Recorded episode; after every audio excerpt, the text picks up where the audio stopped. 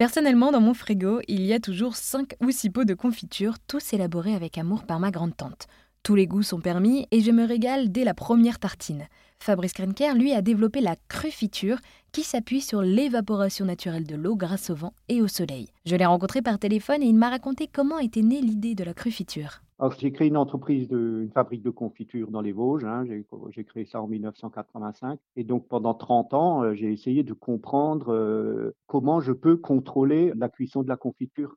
Traditionnellement, hum, maintenant, tous les confituriers ont un appareil qui mesure la concentration en sucre. Et donc, on laisse cuire jusqu'à ce que la confiture a une certaine concentration en sucre. Et donc, on mesure avec cet appareil qui est le réfractomètre. Mais je me suis rendu compte que c'était pas très précis. Et donc, euh, je me suis dit, il faut qu'on arrive à s'imposer des contrôles beaucoup plus précis. Et c'est de là qu'a germé l'idée de peser l'eau qui s'évapore. Il y a un autre élément aussi qui m'a permis d'approfondir le sujet, c'est que je collectionne depuis quelques années déjà un petit peu tout ce qui a trait à la confiture. Hein. Et c'est là que j'ai découvert un livre qui date de 1942, qui a été écrit par Édouard de Pomian. C'est un chercheur de l'Institut Pasteur. Et dans ce livre, justement, il donne l'exemple de confiture euh, où il explique qu'il faut évaporer tant de grammes d'eau pour arriver à une, à une, teneur de 65% de sucre pour bloquer le développement des micro-organismes. Et donc, il fait déjà ces calculs-là combien de sucre je mets dans la confiture, combien d'eau je dois évaporer pour qu'à la fin je dois avoir 65. Sauf que dans son livre, il ne dit pas comment je contrôle la quantité d'eau à évaporer. Il dit juste, par exemple, il faut évaporer 300 grammes d'eau. Alors sur le papier, sur le calcul, ça marche bien, mais dans la réalité, dans la pratique, c'est un peu plus compliqué. Et il ne tient pas non plus compte de la teneur en sucre du fruit.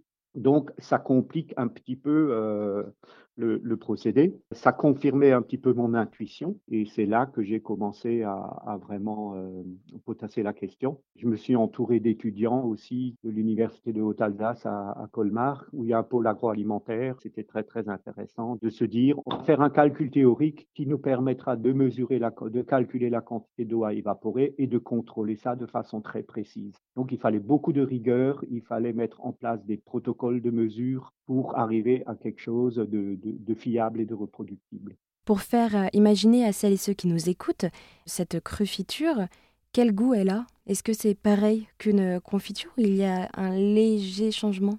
Oui, il y a, il y a même un, grand changement. Bon, les gens qui font un peu de la cuisine, ils savent hein, que, par exemple, des, des, framboises cuites, euh, ça n'a pas le même goût que des framboises fraîches. Hein. Et donc, dans la crufiture, on va retrouver le goût du fruit cru et non pas le goût du fruit cuit. Ça, c'est vraiment, enfin, tous les gens ont goûté, qui ont goûté euh, sont unanimes là-dessus. C'est, on a un goût qui est vraiment très, très proche du, du fruit cru. Alors que dans la confiture, on a évidemment, ben, par la cuisson, des dégradations de certaines molécules qui hum, font changer le goût du fruit. Parfois, on a l'effet inverse euh, parce que le sucre est un exhausteur de goût. Parfois, une confiture ou une crufiture a plus le goût du fruit qu'un fruit frais.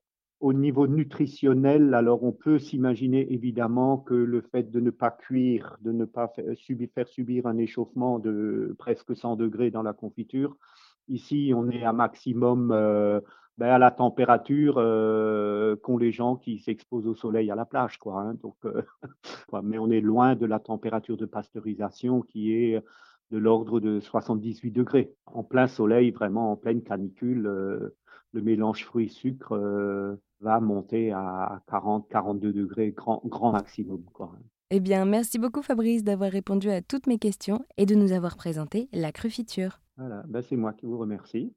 Et bonne journée à tout le monde.